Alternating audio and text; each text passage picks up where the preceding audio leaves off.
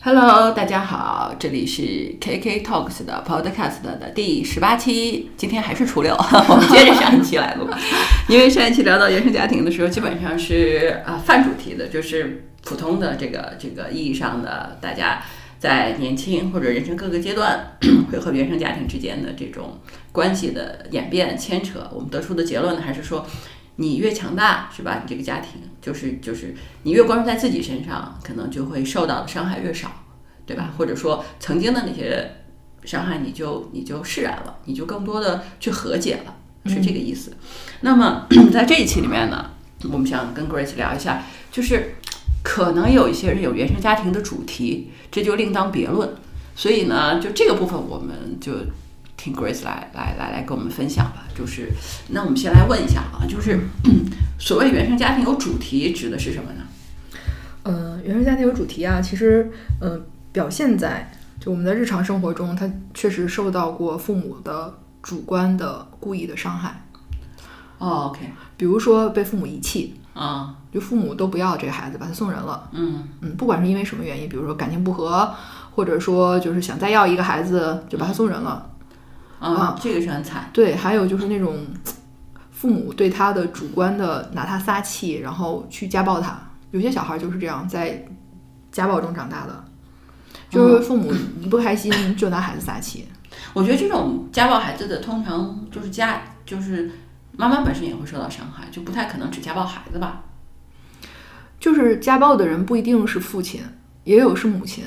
啊，甚至有双方父母同时家暴的这种情况，这这个是很惨啊，这个是非常惨的。嗯这孩子他一直生活在恐惧里，对于原生家庭的恐惧里。嗯就在我们小的时候，大概八十年代，嗯嗯，有一个就是被他妈妈给活活打死的嗯，我记一个得小孩叫夏斐，，我记得啊我记得，嗯，那件事情，其实他他是当时就是他是很多个就是家暴孩子家庭的一个缩影，他妈嗯妈是把这个孩子，因为他好像考试没考好吧，然后他妈妈就把他活活打死了。当然，他妈后来也疯了，嗯就是他没有意识到，就是打孩子真的能给打死。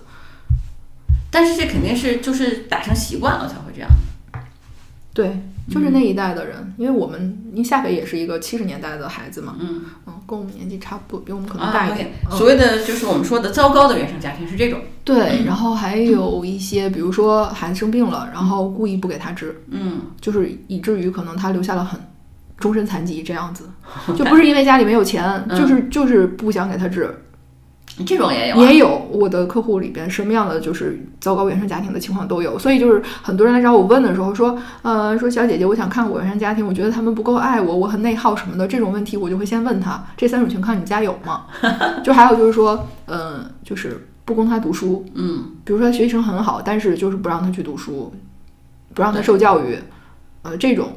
就是如果这几种情况都没有的话，那就是个普通家庭。嗯，而我说的那几种情况，他可能就是很糟糕的家庭，这才是原生家庭有主题，就是有那种很很糟糕的主题的。那我们普通说的，比如父母比较强势，这种算主题吗？就是因为强势，所以有很多的冲突、矛盾、打压之类的东西。我这么跟你讲吧，所有的父母都强势，只不过他的表现形式不一样，还有就是说孩子的承受能力不一样。啊，对，这个我同意。对吧？父母不强势，他怎么养孩子？嗯一个小孩儿小 baby 出来了，然后听他听孩子的，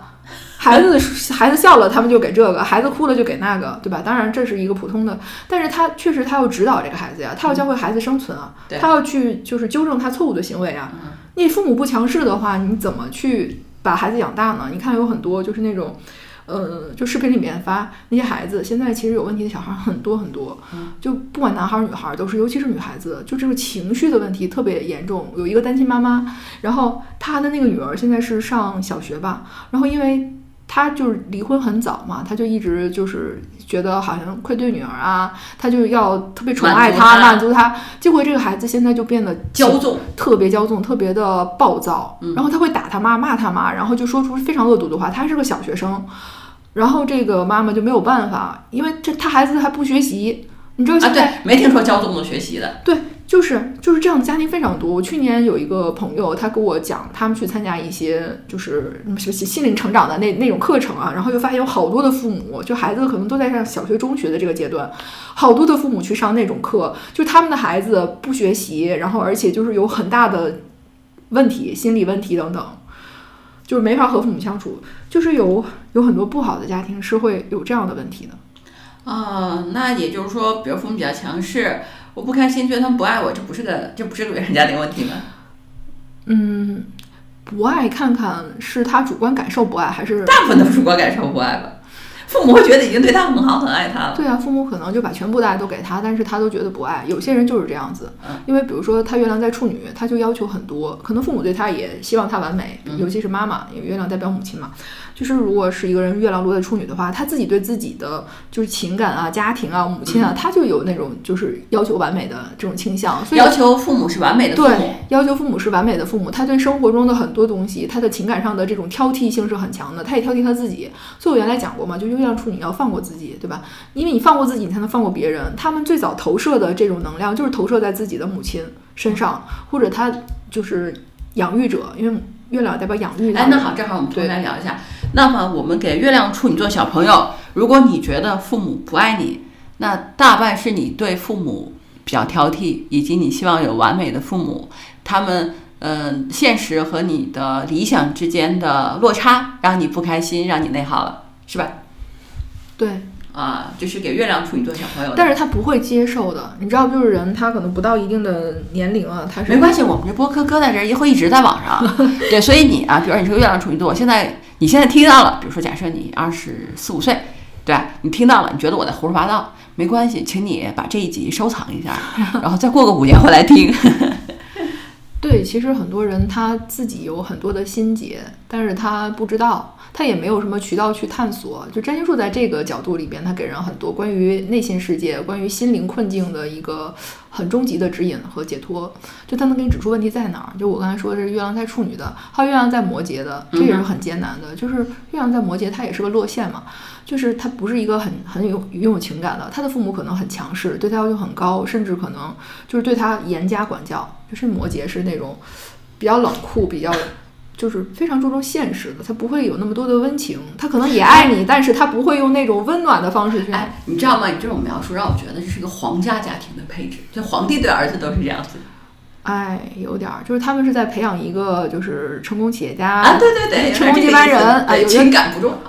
对我其实就像，嗯，我也看过一些我们家里亲戚朋友的盘哈，就是我会发现，就他们跟我描述，比如他们孩子出生的时候，他们那种感受，其实妈妈的那种感受很奇妙。就是有一个亲戚，他生他们家宝宝的时候，他就说我生他的时候啊，我就不觉得他是个普通人，啊好，他觉他觉得就是我没有把他当成是。呃，嗯我的的儿子嗯我的附属品，或者他要听我的。他说我一生他的时候，我就知道他不是一个普通人，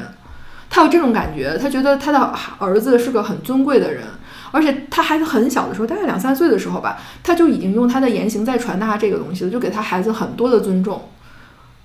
很多的尊重，不像就是普通的那种父母对孩子那样。当然了，我这个亲戚他可能是个双鱼座啊，他可能更敏感或者怎样，但是就是。就是这个这个里边有比较主观的东西，但是它也是和就是他们的母子的缘分有关的。 OK OK，、嗯我们把呃这个放在一边。我是想说，刚才你提到月亮处女座的时候， 我就有一个有有有一点啊，就插在这里，就是是什么呢？我是想说，一个人不放过自己，绝不放过别人。对对对，所以是这为样什么你要宽容？就是我从来没见过一个人严以律己、宽以待人，就是不可能的。你得对自己宽一点儿，他才能宽容别人。但凡不放过自己的人，你身边人千万不要那个啥，你知道吗？他连自己都不放过，他能放过你吗？是这样的，而且就是月亮处女的人啊，他特别隐蔽，因为处女座本来就是一个非常害羞的星座，他不那么显山露水，你看不出来。嗯他又是个月亮星座，就更隐蔽了，就双重隐蔽，你根本就不知道他是这么个人。就是有一次我给我的一个好朋友，然后看他女儿的盘嘛，他女儿是个月亮处女，然后我跟这个朋友我们已经认识十多年了，而且她她是一个特别好的一个姑娘， 她也是个双鱼座，你知道吗？我周围好多双鱼座，就是她她是一个特别好的，然后事业上也非常好，就是也很顾家，就是嗯都很好。然后我看她女儿盘，我说我说亲爱的，原来你是一个就是追求完美的人啊。然后她说你怎么知道？ 我说你是不是对女儿就是有很多的，就是希望她做得更好，这个那个的？而且她女儿现在也厌学，你知道吗？嗯她女儿其实考了他们当地最好的一个学校，嗯，但是他已经在那整个学校里面垫底儿了，就不爱学习了，因为他觉得就达不到那个自己想要那高度，他就有点放弃了，啊 OK，你知道吗？就是这样子。对自己要求过高就有这个问题。对，对自己要求过高，因为他如果在普通学校里他是拔尖儿的，但是他到了重点学校里边，他就是普通的，然后他就有点就是上丧失自信心了，就那种。哎所以说，了解孩子很重要，你很知道重要吗？对嗯就是当年我考，就是初中毕业考高中的时候嗯啊，就是我我在原学校里就还是比较不错的吧，就是前几这样。但是考到重点学校，我肯定就是很普通的啦。嗯嗯，我只比录取分高一丢丢啊，考进去。后来我妈跟我说，说你考到重点学校这个事儿就是特别好，就是你啊，就是在哪儿都不是那个拔尖儿的，也不是那个落后的，就是你到重点学校里，你也是那中不溜儿，就把你搁在普通学校里，你也当不了第一，所以你还是混在那波儿里比较好。我觉得就是就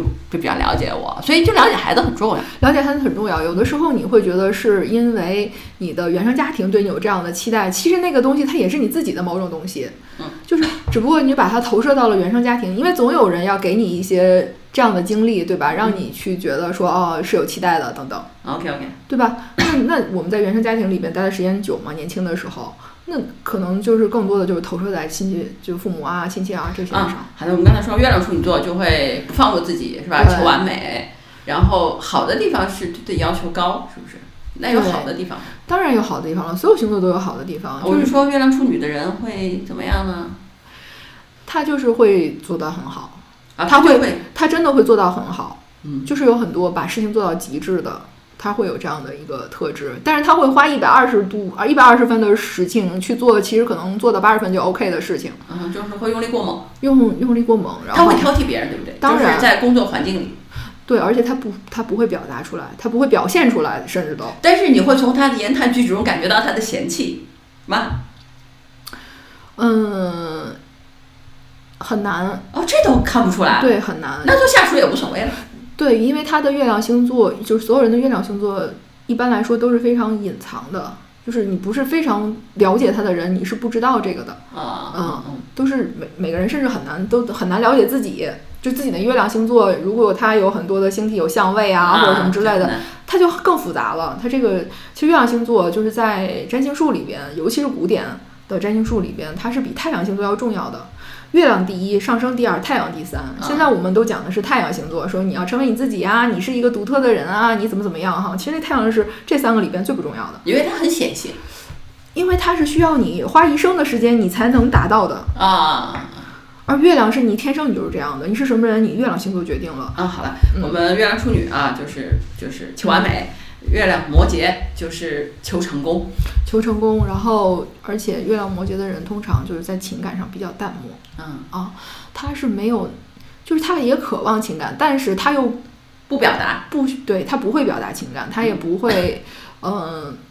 怎么说呢？就是他可能拒绝嗯，拒绝情感，因为他更想要的是，比如说一段关系，因为月亮代表了我们的那种关系哈，然后还有就是安全感什么的，他是会需要一些物质的东西，功成名就啊、名利地位，需要这个东西来保证自己的安全，而不是说你多么爱他啊什么的，那就是月亮摩羯的人，父母严厉要求对他来说是 OK 的。是 OK 的。好嗯就多是这样的人最后都创业去了，嗯都是那个事业上很有很有那个成就的人，就是原生家庭对摩羯月亮摩羯的影响，就是敦促他成功的助力剂。对，敦促他成功的助力剂，而且让他从小就负责。就这些人啊，你会发现他从小就很有责任心，他会觉得说照顾家庭是我的责任，哦，他会对他的家人、兄弟姐妹什么的都很有这种责任心。嗯嗯，嗯，那很很也很不错的对，但是他是一种出于责任，而不出于情感。啊啊啊啊！嗯，但实际上，就是我觉得对，比如说对对兄弟姐妹来说，就出于责任这个也也已经非常好了。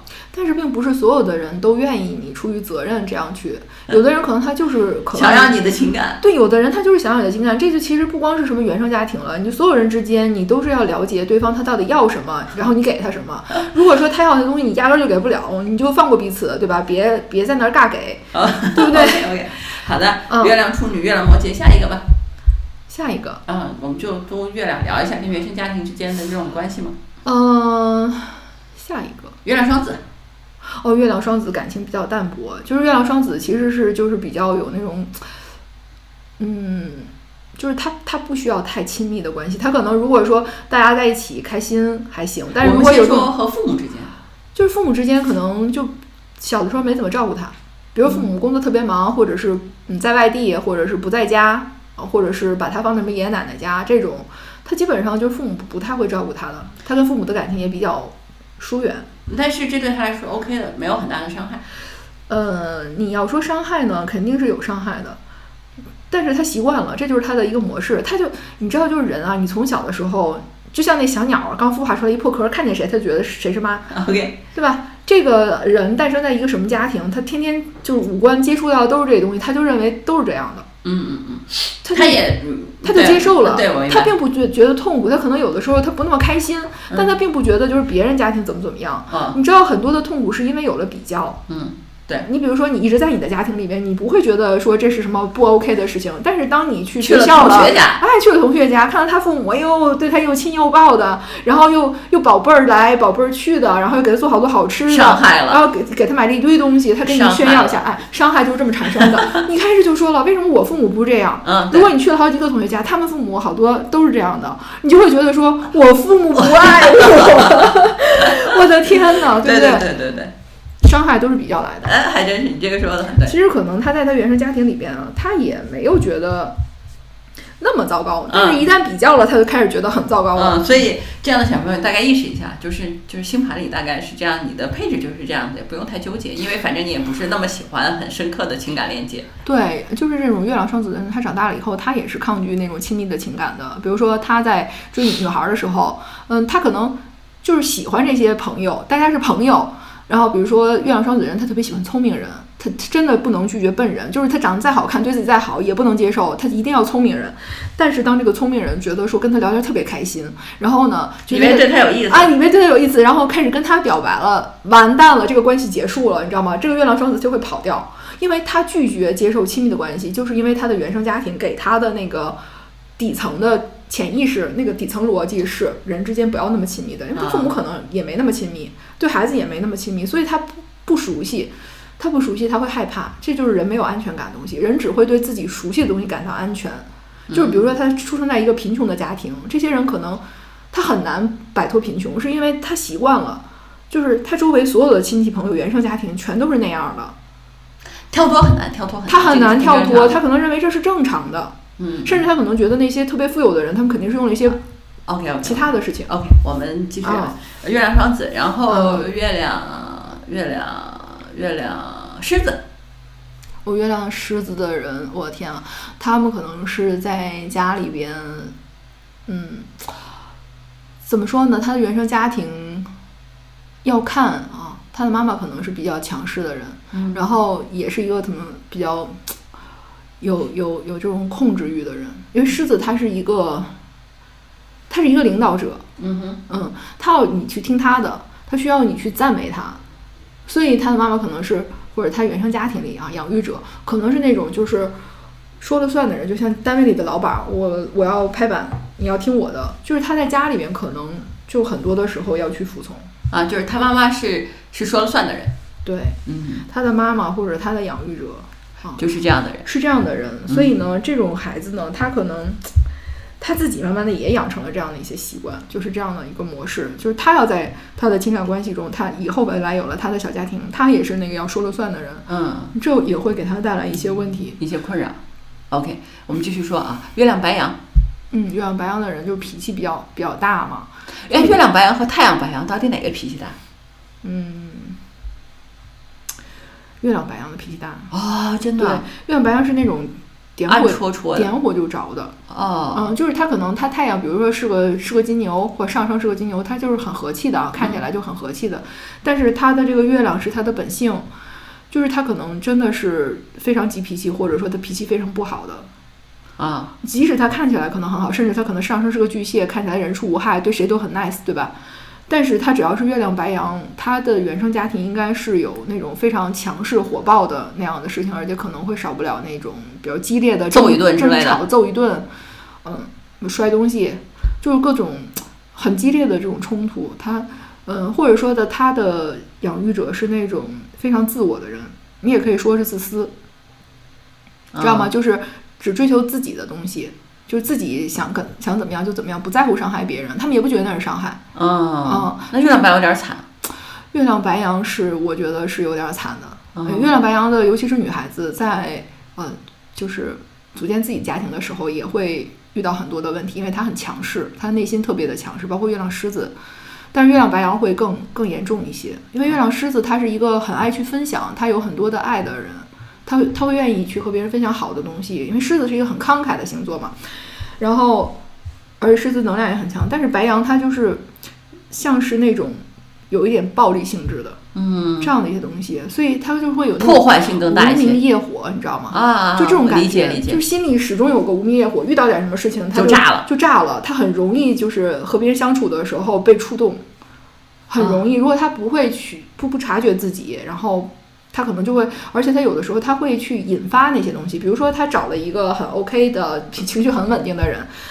他会在这个关系里边找茬儿，作作，他会找茬儿去挑动别人，让别人就跟他吵架，因为那才是他习惯的模式。他从小可能就是在这么一个环境长大的，啊，所以他觉得如果没有这种争吵，那就是你对我不看重啊，你不在乎我们的关系啊。啊，就会有这种模嗯你知式，道吗？就是这种家庭特别糟糕的是，他们会有这样一种感觉，就是认为不吵不闹那就是没感情，啊，吵吵闹闹才能过到老。真的有好多人是这样想的，就是觉得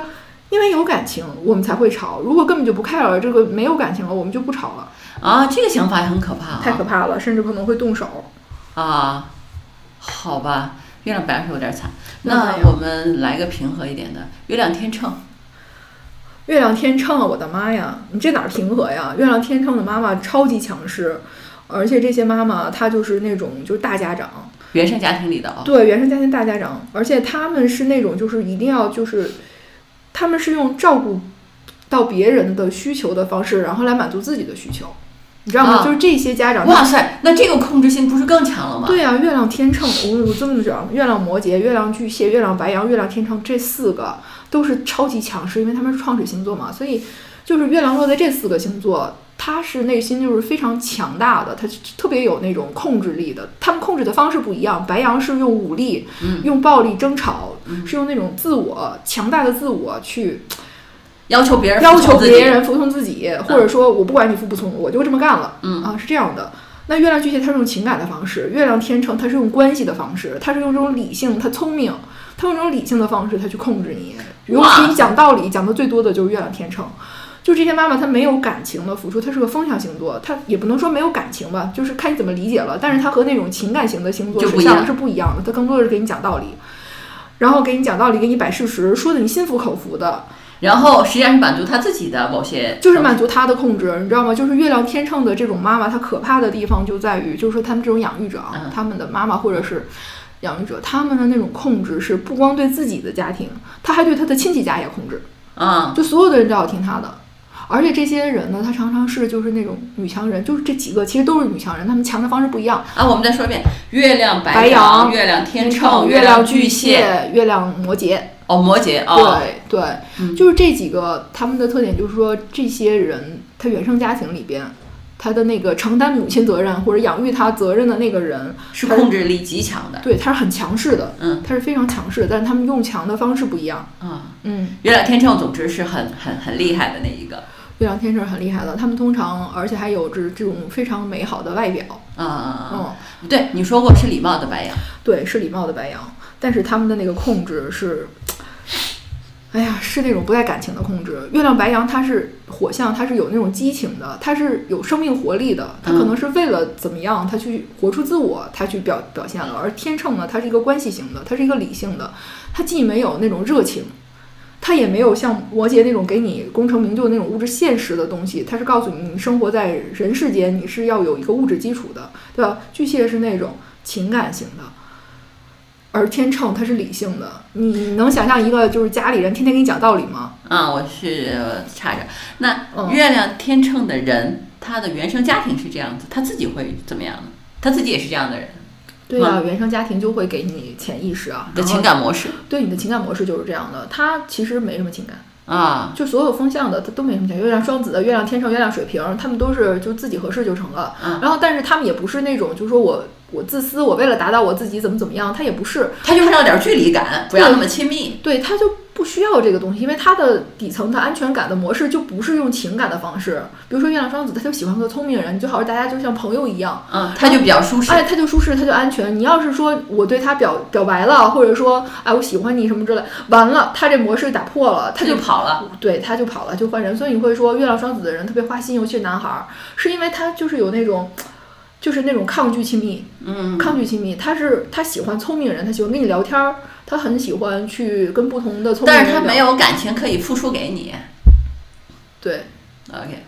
但如果你是一个就是接受这种，比如月亮双子和一个月亮天秤，或者和一个月亮水瓶在一起，啊，他们就很 OK，因为他们都是这种类型的，他们彼此了解。但你要是跟一个什么月亮巨蟹、月亮双鱼，那就完蛋了，对吧？那月亮双鱼就恨不得跟你融为一体，然后我就时时刻刻的就是要在你身边， 我要双子吓死了。 双子吓死了，对不对？双月亮双子那马上就跑了，对不对？啊，OK，呃，我们刚才讲到的是月亮天天秤，秤还有一个厉害的是月亮巨蟹吧，我们说一下。然后月亮巨蟹是一个，月亮巨蟹是一个，就是你说它温暖吧，它也非常非常的温暖，因为巨蟹本来就是就月亮本来就是守护巨蟹的，所以它在这儿是一个入庙的位置，就双重巨蟹或者双重月亮，你可以这么理解，就是月亮是那种给我们滋养的，嗯，然后巨蟹也是给人滋养的，而且巨蟹的这种滋养的方式，它是它它是情感型的，它是情感型的，它会照顾你无微不至，它会特别敏感。就月亮巨蟹的人是超级敏感的人，他会就是就是他都不用跟你说话，他就一进这屋子他就知道你高兴不高你兴？高兴不高兴，然后你是不是有什么事儿，我觉得如果是女生特别还罢敏了，感。如果男生是个月亮巨蟹，简直太太太太太太麻烦了。对，当然就是我们嗯看一个人的盘的时候哈，也是要全盘能看的。我们现在只是提炼出月亮啊，对就吧是？特特征性特征对，确实是。但是男孩子他们比较好的是，因为他们从小受到了很多环境的那种那种影响，就比如说扶持嗯男孩男孩不哭啊，对不对？男孩不哭，男孩男子汉你要勇敢啊，你要去闯啊，嗯对吧？有有很多的鼓励，然后他的周围的环境也是好多，就是支持，支持，然后即使他失败了、受伤了，大家也是鼓励他说没问题啊，再来一次啊，然后也没有那么多的去要求他这个要求他这个。但是我确实遇到过巨蟹、月亮巨蟹的男孩子，他在情感上就是有这种困惑，就是比如说，嗯、他很希望得到母亲的这种，那月亮巨蟹的原生家庭是很温暖的，嗯，这么说吧，其实母亲也强势，但是呢，就是造成了他是个妈宝，啊，你知道吗？就很容易造成这种妈宝男，嗯嗯，妈宝男、妈宝女，大部分都是月亮巨蟹。啊，这一类的，因为就是巨蟹，它是一个照料的，又照料又强又势，照料又养育又强势，那就只能养妈宝了。就只能养妈宝了。就所以月亮巨蟹的人，你说他幸福吗？他也挺幸福的，但是你说他嗯自我，他容易活得出来吗？他很难，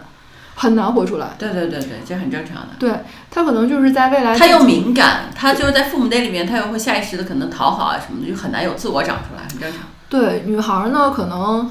也难，男孩也难，因为你你你不可能在原生家庭待一辈子嘛。你长大了以后，你需要找伴侣，嗯但是那个伴侣他不一定能够给你那样的滋养。对啊，对吧？那你就很难了。比如说月亮巨蟹的男孩子，他可能就是很需要，比如说，呃，女朋友啊、太太呀、关注他关注他，天天在家，然后天天照顾他，啊，然后呢，两个人亲亲抱抱，是不是？就是， 天天哎，我跟你讲，真的有有些男孩他真的是有这个需求的，但是他又没法说。啊，对，男孩子不太好说，他不没像法女说生可以对吧撒娇，但是如果他要找了一个情感型的女孩呢，他就就能还好。哎，比如他找个太阳巨蟹、上升巨蟹的，因为这些女孩她本身也有很强的这种情感需求，她也能给出，那么她们这个关系就好处。但是如果你找了那种风向，比如找了个水瓶儿，完蛋了，这水瓶啊、双子啊，他就没这个，然后他甚至觉得这个东西是完全没有必要的，你你为嗯男什么生要这样呢我？觉得男生更可怜，因为对女啊孩子大家能理解，男生就很难，除了跟占星师说，都没法跟人说。哎呀，是啊，我我确实有一些男客户，我觉得他们也很，真是难言之隐啊。他本身是个妈宝，对吧？不管说他事业多成功啊，但是呢，他的情感的需求，他内心的那种安全感的需求，他是他是来自于情感的，来自一个女性对他的关爱、嗯，对对滋对，养、嗯，包容，就不管他多糟糕、多怎么样，是吧？他都能有这么一个人，完全能够容纳他、接纳他、包容他，嗯，然后甚至给他温暖、给他抱抱，但是他没法说，对对对对？吧？如果然后又找个风向的，就好惨，没有抱抱。对，没有抱抱，他可能真的因为这个，他就觉得对方就是这个婚姻很难维持下去了，你知道吗？嗯，对，还有的女孩儿就是因为就是 男朋友是个这样的，然后这女孩儿呢是一事业型的，对，我知道。就分手了。你知道吗？就是男朋友，我和男朋友全家对他都超级好，而且他也知道这是一个很好的关系，而且男朋友也没有出轨，没有那么多乱七八糟的事儿，就是因为太爱他了，太需要他在家，就是比如他下班儿，他女朋友在在在家里，对吧？然后希望他们俩一起去做一些什么事情。然后就一起看个电影啊，怎么怎么样啊，聊聊天啊。那女孩儿是个搞钱的，事业型事业型女性摩，羯座，哎，对，摩羯座，这这没法没法聊到一块儿去。就是你在一起开始的时候可能还 OK 是吧？但是你处久了，天天是这样，就两个人都无法去实现自我的时候，那就真的很痛苦，啊，所以这个也是很麻烦的。这个很麻烦。你就啊看你这个爱有多深吧，爱有多深，多愿意去改变自己，给对方一这些。个不持久啊，改变自己这个东西是不持久的。对的，所以我就说，就是你不要去改变，不要去教育，你要去挑选，嗯选择适合你的人。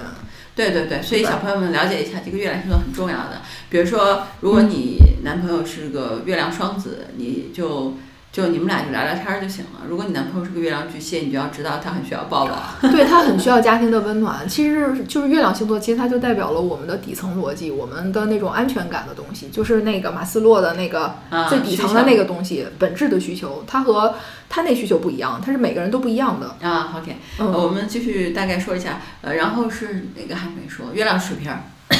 呃，月亮水瓶的人需要独立空间，嗯他们的情感模式，比如说他和他原生家庭啊，就是那种家里人会给他独立空间的，嗯家里人会鼓励他去做一些创新的事情的，家里人可能就那种小众家庭，啊，哎，对，就家里人给他很多的，就那是出艺术家呀，呃，对，就是他们是那种就是比较特立独行的人，比较叛逆的人，也是相对来说容易活出自我的人，嗯因为水瓶本身就是一个非常高智的星座嘛。他们很聪明，他们也不纠缠于感情，他们很少，因为你知道人就是这人啊，不管男的女的，他这一辈子幸不幸福，就是其实和他这种感情模式很有关系，因为情绪情感真的很消耗人的精力和时间。有好多人他是因为陷在这情感中，他拔不出来，所以他该做的事儿他都没做，比如说该念书没念，对吧？该好好工作没好好工作，然后他就陷在这情感里边，所以就影响了他生活的很多方面。嗯，但是月亮水瓶的人不会这样，因为压根儿不需要。压根儿不需要。然后你就是月亮水瓶呢，他的家人相处就像朋友一样，哦，哎，你知道吗？就像那我，这个挺那理我说想。我我那个亲戚哈，嗯他他儿子他就觉得他。不是自己的孩子，他当然知道他是他的孩子，但是他更觉得他是一个独立、跟他平等的人。嗯这个就是因为他孩子是月亮水瓶，他嗯从小呢，他就看到他孩子是有独特的自我的，他一生出来他就知道，哇，这种很棒啊！啊，对，从小就有自我，这个很厉害。对对对，他就一直就觉得他孩子是不一样的，就是有些妈妈她很敏感，她知道，就是知道自己孩子是什么人，是这样，其实也挺好的，对吧？啊，嗯，就能让他从小就去活他自己，然后啊更这多个的是挺给棒他的支持。我觉得这就是一个好的原生家庭，就是如果你的妈妈、爸爸了解你，然后并且支给了持你你需要的东西。对，给了你需要的东西，而不是去打压你的独特性，因为不跟自己家庭不合适，就是嗯不太一样，没有安全感，怕这孩子以后不孝顺或者怎么样，就去使劲打压他。那其实就是能让孩子按照他自己的路径去发展，其实就是挺好的。你 OK 哦尽量少的去我限们他。说一个月亮双鱼，哇，月亮双鱼的人是那种，就是他的妈妈可能是个艺术家，啊就他原生家庭里面有很多的艺术的气氛，然后或者说他们家里是那种非常非常有有有慈悲心的人，或者是很善良的人，就是他的父母可能是那种乐善好施的人，愿意帮助别人的人，还有一些人他们的父母可能是从事医疗行业的，比如制药业呀、医疗行业呀，就这些，就是会去帮助别人的人，他们的。他们的原生家庭其实就是他那个和家里的那种关系，其实是比较没有边界的。啊，我跟你讲，月亮双鱼其实是跟跟原生家庭没有边界感的，他们这些人很难去，就是活活出我们上集说的嗯，啊，跟家庭保持保持一一个个距距离来有自我很难。很难，他基基本上不会，因为双鱼这个星座它就是一个融合的星座，它就是消除了边界，嗯啊，所以这样的一个家庭呢，你会发现就是父母和孩子之间也没有边界。就有的时候，父母可能会介入孩子过多的东西，他也不觉得孩子有问题，孩子也不觉得这是问题。孩子也不觉得这是问题。然后这个长大的模式就是他们和别人也没有边界感，嗯没有边界感就是他们很容易受伤害，嗯很容易受伤害。而且因为这样的家庭一般来说，他的父母是那种比较好心的人，嗯愿意帮助别人的人，所以他们受伤害的概率就更大。嗯而且呢，他们可能就是更渴望就是这种融合。嗯他就是双鱼本身也是一个情感型的星座嘛，然后呢，所以他也是渴望这种情感上的交融，而且双鱼有一种牺牲倾向。我跟这么讲吧，啊就细是渣男是不是？对他吸渣男，然后包括他的原生家庭，可能也会有很多吸血者，嗯就是去吸别人的血，比嗯如他父母可能被别人吸血嗯，这样子的。然后就是有那种牺牲精神，而且他们不觉得这是这个是个问题。就比如说，他父母可能就是被自己原生家庭借钱，比如什么妈妈有个什么妈宝弟嗯，之类的舅这舅种之类的。啊，舅舅之类的，可能就一直跟他们家借钱，或者他他们的什么爷爷奶奶、姥姥姥爷，然后就从他们家里面弄很多钱，或者让他们家去做很多呃承担很多的承家担庭责任很义务。多呃对，就是应该大家均分的，或者是怎么样，反正就是压榨他们。但是他们去心安理得，就是或者说觉得就是理所应嗯当要这样去做的，他们把自己的牺牲和奉献就是当成是美德。你知道吗？所以他们培养出来的孩子常常也是很容易被别人 PUA 了。被别人 PUA、被别人控制的。嗯嗯，因为他们没有边界，他们看不出来就是哪些事是就是别人的事儿，哪些事是别人的责任，他们就觉得呃那那既然跟我有是关系都是我的事儿哎，因为对，因为他们本身就没有边界，他就觉得你的事儿就是我的事儿，就这种的，他就会介入好多好多事情。啊，那我觉得这个月亮双鱼的小朋友还是要觉察一下，这个真的是很大的问题，我觉得但他们恐怕很难去觉察，他们的就是这种家庭的模式就是就是会这样子，就是就是一一家人一锅块儿。粥，嗯一锅粥。粥就是好的坏的就这样就这样，嗯，好好好，都来然后一锅粥他们也常常会被原生家庭控制对嗯控那制很，容易，然后会没有去牺牲理解嘛啊，，然后他们还开始不觉得，直到有一天，我跟你讲，二十九岁 那土星回归是一个特别好的事情，就是基本上每个人到了那个年纪的时候，二十九岁前后一两年，都会开始觉醒。那其实是最好的机会，就是你去觉察你和原生家庭的一些问题。就可能二十五岁的时候都还没觉察，到了二十九岁的时候你会觉察到，嗯，就是可能会有一些觉得好像不太对，哪里不太对劲？哪？里不太对劲，是吧？哪里好像我我我是想这样的，但是你怎么最后变成了那个样子？哎，怎么变成那个样子？甚至可能好多人就觉得，原来都觉得父母是很爱自己的，到后来会觉得发说现不是，是控制，是控制，对，是控制，是想获得或者满足他们的想法。对，或者嗯是对那个时候，因为月亮双鱼也是一个非常聪明的星座，他一旦就有了这个意识，他就会去反思，嗯，然后他就慢慢的可以去有这种距离感。有一种 有一种距离感，就是你看啊，双鱼它是一个大海嘛，海里边的鱼对吧？你可能就会弄点儿什么防沙网啊之类的东西。比如说，如果原生家庭是那种不好的原生家庭的话，父母比如是个大鲨鱼，你们都在一个海里边，你们又没有办法离开这个海洋去生活的话，你可能就会给自己弄一个小小框子，你自己在里边儿，或者是给他们之间弄一个什么拦沙网，他们就没有办法近距离的伤害你。 OK 嗯，啊，我们还有什么没有说？月亮射手。哦，月亮射手，对对对，嗯，月亮射手呢，他是就是原生家庭给他很多的自由，嗯，那很好呀。这个这种就是他很多是书香门第啊，对，因为射手他是一个就是高等智慧嘛，他可能追就是很冒险，嗯很愿意去扩大自己的边界啊、月亮射手的人，可能他们的父母也是那种很有冒险精神的人，他们很爱读书，或者说他们学历很高，然后呢，他们也愿意带着孩子去旅游，是这样的一个家庭，带着孩子去见世面。月亮射手的这个星座呢，实际上我觉得是很容易活出自我的星座。那啊、月亮射手是是很容易的，因为他父母对他来说，他原生家庭对他给他很多自由。给他很多的自由，然后不管他，你爱干嘛就干嘛，就这种。而且呢，他们是一种就是扩展你自己，开阔自己，开阔自己的视野。就是人很多的时候，原生家庭给我们的伤害，是因为他对我们的打压和束缚。嗯而这个月亮射手的家庭呢，他就是大撒把，你爱怎么着怎么着。嗯但是反过来说呢，有些就是月亮射手的家庭，他不管你，可能也不是好事儿，因为你做了坏事儿，家里也不管，嗯，这不就是糟糕的了吗？对吧？所以呢，就是什么事你都得。嗯、两面看。两边看，而且你要看你的那个星盘里边月亮它的位置，嗯，然后它还有什么相位。如果是不好的相位，那你可能就要小心一些，对吧？嗯，但是我们仅说这个月亮星座来说的话，月亮射手的人是家里不太管的。那月亮射手以后嗯他自己的小家庭我的妈呀，月亮射手的人他可能就是不喜欢，就不想成家。哎，我这么说吧，好多月亮射手的女孩，她可能四十岁还没结婚呢，嗯，她就希望不想有一个束缚。不想有这个束缚。而且其实你知道，就是我那我前两天看了一本书，就是那个什么《社会经济简史》嗯嗯那外国人写的，他就在讲一八几几年的时候，英国几就已经有百分之十到二十的女性终身不婚了。嗯其实就是你想十到二十，这差不多就十二星座嘛。嗯嗯，十二星座全是月亮射手，大部分 是，我跟你讲，大部分是，嗯就是他并不觉得要通过一段关系来束缚自己。嗯，他他他他察觉到的更多的是束缚，而不是对的，因为你你想啊，你结婚，你成家，你要生孩子吧，你要对他负责吧，嗯你要去就照顾家庭，然后照顾老人吧，这对他来说就是一种束缚，就是一种不自由。 OK 月。亮射手他要的是自由的关系，你知道吗？哦所自以由的很关正系，常，所以得接受这个。原来射手的话，你就就接受你自己爱自由。对他的父母也是这样的，嗯，然后可能他的家庭也是那种可能父母会离异啊，但是两个人 OK，很不会 OK 交的，恶对，不会交恶，他不会是那种嗯，就是抱怨啊纠什么的缠纠缠，对嗯对除非是有那些不好相位的啊相位，或者是父母之间有那种不好的缘分，嗯他才会纠缠。但是月亮射手的人一般来说他自己很乐观，嗯，他的父母也是很乐观的。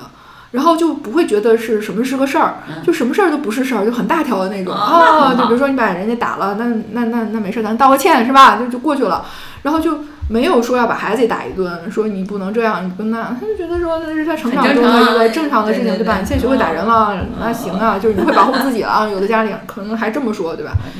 但是就是他们在组建自己家庭的时候，他也不想要任何的束缚，嗯所以他们很多人是不结婚的。 ，OK，好吧，我们是都说完了吗？啊、月亮双鱼射手，嗯，月亮天蝎没有说，哦，对，月亮天蝎， 对月亮天蝎。月亮天蝎啊，月亮月亮金牛也没有说，哦，对对，还还有两个，还有两个。嗯，天蝎和金牛，他们俩正好是一对儿，你知道吗？就是对宫星座，嗯一百八十度。呃，月亮金牛其实是很容易获得幸福的。我这他么原说生吧家，庭也很好。对原生家庭是非常富足的，嗯就是不是说他们家大富大贵啊，就是不管他生在什么样的家庭里，他家庭是很稳定、很富足的，从来不会给他在物质上有什么欠缺。他没有物质上的匮乏感。没有物质上匮乏感，有的可能家庭就是很普通，甚至不是很好，但是呢，他们家里边的人会给他很充足的这种物质上的东西，比如说让他吃好啊，对吧？然后满足他的一些物质上面的要求啊等等，然后他自己本身也比较比较有这种稳定性，情绪比较稳定，脾气比较稳定。然后比如说月亮金牛的话，他们家里的养育者可能很会做饭，嗯就很会用食物去疗愈他，疗愈他，照顾他，就是通常月亮金牛是个美食家，你知道吗？这是从小就培养的，就是一个小吃货，嗯，呃，很会吃，然后家里人也可能很会做，就其实也不是说什么山珍海味啊，嗯，对，但就是搞得很开心，对，但是你就是在家里边得到了很好的滋养，这滋养首先就是食物上的滋养嘛，对吧？然后还有就是一些呃物质条件的滋养，比如说家里可能有有有他生活的地方，有他的比如小空间，总之他啊待在家里特别舒服。他就是会，就他的家庭里边肯定会有滋养他的东西，而且会让他的内心很稳定的。嗯但是反面过来就是说，这些人比较懒，嗯他比较不不喜欢改变，嗯然后他的家庭通常也是很稳定的那种，就是父母的关系很稳定，就不管他们相不相爱吧，反正他家庭可能挺稳定的。嗯然后呢，所以他就也不太会去愿意在关系中发生改变。如果说关系有变化了，他就他就不安了，他就会这样。所以这些人他的问题就在于，如果他遇到了一个不 OK 的人，他可能会害怕离开这个人。就是改变自己的关系他可能就觉得说，我还能维持维持，因为我的父母也是这样的呀，他们也没有那么相爱，他们也过得很好啊。但是他有的时候呢，就是其实他其可实是个不对的啊，人，其实是个不适合他的人，但是他的有些维持是没必要的，当然有些维持是 OK 的，嗯就是因为大家没有那么相爱，也可以在一起生活嘛，对吧嗯？对你有感情就行了，有责任就行了。嗯，但是呢，如果你遇到的人是不 OK 的，比如说这个人他就是故意来骗你的，嗯骗你的感情，骗你的钱的，他也很难离开。他也很难离开，他会觉得是自己的问题，因为哦他就他他的这种习习惯就是关系要稳定，嗯不能变，一变了他就觉得有问题了。嗯啊然后如果说别人可能要主动离开他，他也受不了。嗯，他就会为了就维持一段关系而妥协，而妥协。这些人就是，尤其是女孩，儿，就特别糟糕的是，她们可能会在一段不对的关系里边，就是让坚持很久。坚持很久很久，嗯，这是很糟糕的事情。当然，如果说她没有受到什么伤害的话啊，那关系很好也 OK。但是就有些人他会有这个问题。对，因为他的他内心的这种潜意识，他对家庭，他对他的原生家庭给他的潜意识就是要稳定，嗯，只要稳定就行，就是有没有感情什么的没没关系。不重要。哎，对，因为金牛它是个物质的星座嘛。嗯所以他就是要要有那种只要物质上 OK，然后他就可以留在这儿，就可以很久很久，嗯即使这个人不 OK，他也不去关注这个事情，他要的就是一种。种持有型就好了。哦，OK，嗯嗯，那真是就是都是有好有不好的。有有好有不好，都是这样的。然后月亮天蝎天呢是和它正好相对的嘛，然后天蝎是一个比较疏离的，就是比较漂泊的，就内心会没有什么安全感的。对的，就月亮天蝎，我觉得老实说是很难遇到就是能够滋养他的人的。嗯，嗯，当然，如果他遇到了个月亮金牛，金牛又那么想稳定他，又给他各种滋养，对吧？那可能很就匹配的。就匹配了。比如说遇到个太阳金牛或者月亮金牛，月亮金牛可能更好，就他们可能是灵魂伴侣。你再看嗯看其他的合不合适哈。就是月亮天蝎的那种敏感、多疑、不安全感是与生俱来的，他可能就很小的一个人。很小的小孩儿，你看他的眼神就和别人不一样，嗯就会觉得他好像觉得这个世界跟他没有什么关系，他就一直在漂泊。嗯哼，就是即使父母对他也很照顾，也很好，他也没有那么亲密的感觉。嗯，然后他总是会关注到一些危机的事情、风险风险的事情，甚至可能这些小孩儿，包括月亮双鱼的人，就是这些水象的，他们是特别敏感的。你知道，就是孩子在小的时候，他是能看到很多东西的，嗯嗯，然后他可能就看到了很多东西，或者他就是同样看一个场景，他他看到的就是那些危机的东西，就是这个月亮星座，它其实像我们的滤镜，你能看到什么，什么被滤过去了，啊你看到的是什么嗯。所以月亮天蝎老实说是一个很难遇到好感对的人的很难遇到，真的非常非常难。他因为他又是对情感有很强的要求需的，求，对，对，他是水象星座，他对于情感的，尤其是那种忠诚，他是有很强的这种确定性的，但他又非常的明白，其实这个感情这个东西它是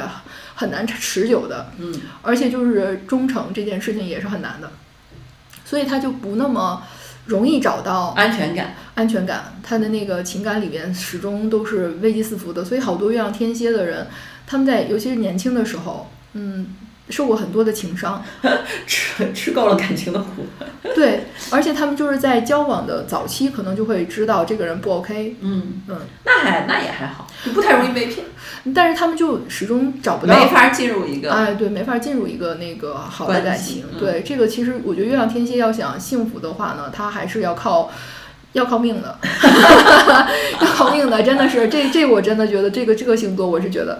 哎呀，挺可怜的。然后呢，他们原生家庭里边呢，一般来说是和养育者，啊不管父母吧，就是比较关系比较远的，嗯可能不在身边，嗯呃，父母不在身边，还有就是情感上也没有那么深。情感上没有那么深，就可能父母就是那种，呃，或者父母很有控制欲，嗯就是非常非常想要控制他们，嗯嗯、可能会比如说翻翻日记本儿啊，什么这种事情啊，很多父母都干得出来的，嗯嗯、就是要知道他事无巨细的很多的事情，然后来控制他，嗯然后而且就是呃好多月亮天蝎的人，他原生家庭并不幸福，嗯比如说父母离异，好多人都是这样的，父母离异，或者说就是名存实亡的婚姻，嗯，就是他会在原生家庭里看到很多就是真相，真相人间真相。真的是这样的，他会看到很多的真相，所以他就对于感情啊，对于就是你不抱那么高的期望，不抱那么高兴，因为他从小看到了太多的真相了。你像月亮金牛，对吧？他的对宫看到都是好吃的，对吧？稳定的关系，甭管爱不爱，对不对？但是父母反正也还不在一错，块也儿，挺好的。对啊，一起吃饭，天天大家一起吃饭是吧？一起就是花钱啊。然后呢，这月亮天蝎看到的就是，呃，父母的貌合神离，父母的互相的那种攻击，然后甚至可能就是他们互相之间的情感控制，嗯啊，就看到的都是感情中特别糟糕的东西，或者说没有没有什么情感，或者说但是月亮天蝎又很渴望这个东西。很渴望，因为它是个水象星座嘛，它是，而且它又是特别敏感的。嗯嗯，所以呢，他的这种底层的逻辑其实就是他想要找一个感情他能够控制，哦，尤其是男孩儿，嗯就是。如果他是月蝎的话，他的原生家庭里面，他和他母亲的关系其实就是他和他未来妻子的关系。嗯他会找一个类似这种的嗯这样的关系，然后就是能够掌控的。所以，如果你看一个男孩子啊，你看他的星盘里边月亮是天蝎的话，就这样的男孩，你跟他交往的时候，你要小心你要小心嗯，因为一个呢，他是妒忌心特别强，而且呢，报复心很强，嗯还有呢，就是他的妈妈就是这么个人，嗯就是以后的婆媳关系是不好处的，肯定是哦不好处的，就，OK，就是有这种可能性吧。尤其是当他月亮被刑克的、被凶星影响的时候，啊那可能就是。是是不是不太容易在小家庭里获得幸福的，你知道吗 OK，OK 因为人他的这种情感模式也是会遗传的，就是代一代一代的传下去。嗯，他从小他受到的是什么，他长大了他也是什么，当然这就是很多人他不愿意找单亲家庭的人的那个原因。不是说所有单亲家庭都不好，但是你要看看他月亮落在哪儿。啊，嗯，有的就是单亲家庭可能还行，嗯，还不错，比如说父母并没有交恶，或者说他父母可能是因为去世了或者怎么样的这种他单亲的，然后或者说他父母虽然就是呃没有在一起生活了，但是对这孩子都很好。就现在有好多这样的家庭，就是两个人呃离婚了也跟孩子说清楚，不是因为你的原因啊，是因为我们两个的原因，但是我们都爱你，我们都会像以前一样。对，我觉得这样挺好，这比那貌合神离在一起互相伤害的强多了，对呀、就是但是这样的家庭少呀，对吧？嗯对所以说不明是说事理的少。对，不是所有的那种就是就是单亲家庭都不能考虑，但是如果说就是这个单亲家庭它很负面，那确实是它会影响到这个人。他未来的家庭，他也没有那种安全感。就是月亮天蝎本身就是没有安全感的，他是需要一个特别特别能够给他安全的感的，人，他才能慢安慢定下来的安定下来。但是这个东西它也是相对的，也是相对的。当那个人可能就出现一些变化的时候，他那种本不安全能感又来又了。来了，嗯所以他会在情绪中，就是他会在关系中始终的，他会去去试探，然后去观察，嗯而且他因为敏感嘛，他可能蛛丝马迹的，他就能知道有事儿，嗯，就类似这样的，所以这也是给这种情感关系就带来那种不安全因危素机吧四，伏， 对， 索马里。危机四伏的索马里人 是这样的，其实惊涛骇浪，危机四伏。对，其实是这样的，就是原生家庭对我们最大的影响啊，其实通嗯过月亮星座这一点是可以看到的，因为它是你的底层的安全感。对底层的情感，甚至不为自己觉察的你的那个情感的模式，以及你所理解的那种安全感的东西。啊，这个对确实是非常非常非常，就是就是属于非常底层的一个底层的就是本质的需求呃，本质的一个就是你自己的东西，所以就是通过这期节目啊，是想跟大家聊一下这个东西，是希望大家能够理解自己，是是吧？？就是更多的了解你自己，看看是不是这样，这样比较容易和解吧。你比如说刚才说那四个开创星座，比如月亮白羊，是吧？你你比如说你你你是个月亮白羊，你家里可能特别火爆，是吧？这个搞得乒乒乓乓的，你你就理解一下，对吧？这个东西就是就是命运就是这样设置的，因为这样设置一定有它的理由的，嗯就是说，就是我们很多人是不想。要不好的部分，对吧？嗯不想让自己不舒服，对吧？嗯但是一个人，你知道，永远在舒适区，他没法成长。啊，就是所有的星盘里边的这些指示啊，它就是帮你去找到你生命的一些线索，然后知道你要、可能会经历某些经历，然后这些经历它是给你来。帮助你来成长的，但如果你只是陷到那个负面的那一部分，你没有看到自己的成长性和如何去突破它，不接纳它，那就会被一直陷在这儿。就很多人他现在已经很大年纪了，比如说三四十岁，他还去抱怨他的原生家庭，甚至可能我见过岁数更大的人，他还在抱怨他的原生家庭。其实他就是一直没有去，嗯，没有去在这个事情上想明白。啊，对的。嗯，所以呢，这个是开启之路啊，就是说真的啊，心智的开启，大家都说要开启心智，对吧？要提升认知，其实这个事儿没那么容易，你知道吧？没有那么容易，因为当你成年以后，你的很多东西就已经形成了。为什么很多人说你二十多岁，一个人只是活到二十多岁就死了，就是剩下那几十年全是靠这点儿东西在活。然后实际上，你想每几年就去迭代一次自己的这个东西，需要很强的反省，需要很强的，就是去刷新自己认知的东西，去理解自己、理解别人、理解世界。对，其实我觉得你说的特别对。嗯，刷新这个认知呢，其实不是靠别人，是靠自己。就是当你想去刷新的时候，比如说你可能去网上搜一搜有什么帖子呀、有什么文章、有什么播客啊，在讲这个东西，你可能就刷到这一期了，对吧？然后你听到了，那其实这是因为你自己想去成长了，你不再想要就是你的原生家庭或者是关系中的另外一个人去为你的人生负责了。以及或者让他来决定你的哎对对很多对东西。对，就是当你想要去成长的时候，其实你周围的一切都变了。你会发现那些东西它还在那儿，但是已经没那么困扰你了。就是我跟我所有的客户都在讲这件事情，就是说你要去做你想去做的事情，你要去过你想过的人生。这并不代表说你要去违抗他们，或者说去故意的跟他们对着干，或者是怎么怎么样，要去向他们证明，都不是，而是说你要去想一想你到底想要什么。其实很多非常优秀的朋友来占星，他们真的是比如名校啊，然后有好的工作，收入也很好，但是他不知道他自己想要什么，对啊，他一切的过去他都是为了满足别人。然后，但是我是我是觉得每个人他都有自己心里渴望的东西，哪怕你就是想养只小猫，对吧？你都可以，比如说租个房子去专门养个猫，或者你去每个周末的对时候去个对猫咖，对对对，就对是吧要要要让自己开心起来，这哎个这个东西很重要。你要去做一知道些吗自己喜欢的事儿，而不是说因为别人反对这件事你就不去做了。为了满足别人，你就限制你自己了，这个你就会，嗯、陷入到对于原生家庭的没有必要的过度的那种抱怨里边去。其实人很多的抱怨都是对自己的抱怨，对无能狂怒嘛，对无能狂怒。但是人不是无能的，每个人都有能力，连那么点儿小孩儿他都有能力，对吧？你说一个成年人怎么会没有能力呢？实际上就是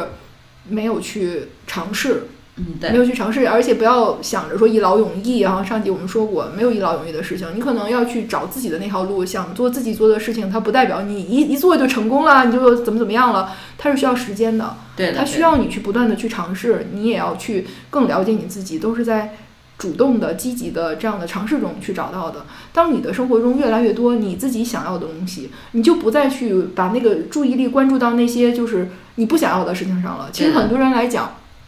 情感的问题、原生家庭的问题，就是因为他们把过度的精力放在那儿了。就是那些负面的影响，它并不能带给你正面的东西，反而是你自己心里面那个小火苗，那么你想做的事情，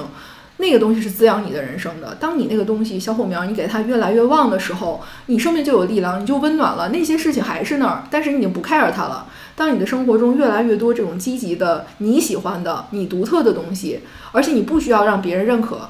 你就自己知道我是一个富足的人，生活很好，对吧？虽然也有不好的部分，但是我只要有这些，我就已经很好了。他其实就已经摆脱了那个原生家庭对他的那个负面的影响。他就看啊，上这去段说的特别好，我觉得 g r a 这段说得特别特别好。啊，嗯真好！所以呢，我们上一期呢是从普通的意义上去聊了一下原生家庭，然后这一期呢，我们是从月亮星座情感模式上去聊了一期，希望能够对大家有所帮助。因为实际上原生家庭这个事情，可能从你二十岁到你四十岁或者漫长的人生中，都是一个主题，都是一个主题，都是一个你一定要去。面对和处理的事情，或者是情感关系，在这个过程中，它可能会不断的变化。随着你越了解自己、了解别人，你自己的掌控性，对自己人生的掌控性的增加，那你对看待这件事情也会有不一样的角度。我们是希望大家，嗯，就是能够和自己和解。对，当你和自己和解了，你就和世界和很多事情你都和解了。就千万不要所有的内耗都是因为纠结，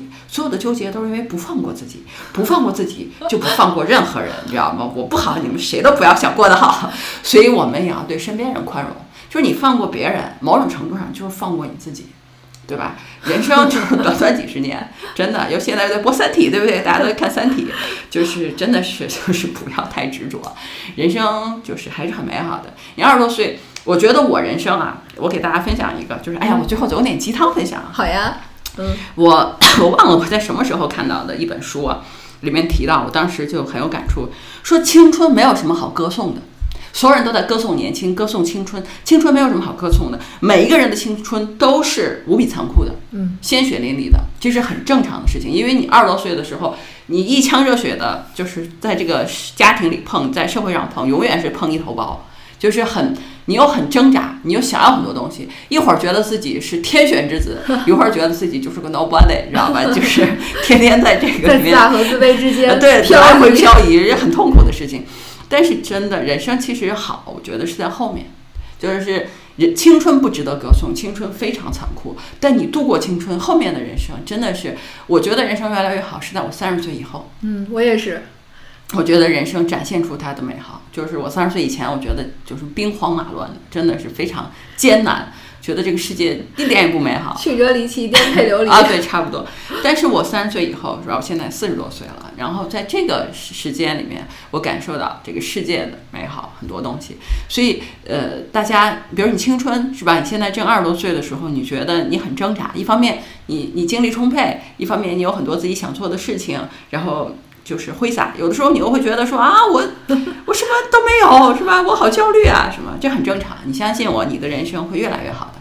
呃我们的哎呀，还是个成长博客啊，还是希望能够给大家一些温暖的陪伴和建议，也希望大家越来越好。在这个兔年刚刚开启的时候啊，祝愿大家在啊新的一年都有所收获，也希望大家都会走向越来越好的人生。哎呀，真是太棒 了！我说的，好的，那我们下期见吧。好的，下期 OK，见，拜拜。拜拜。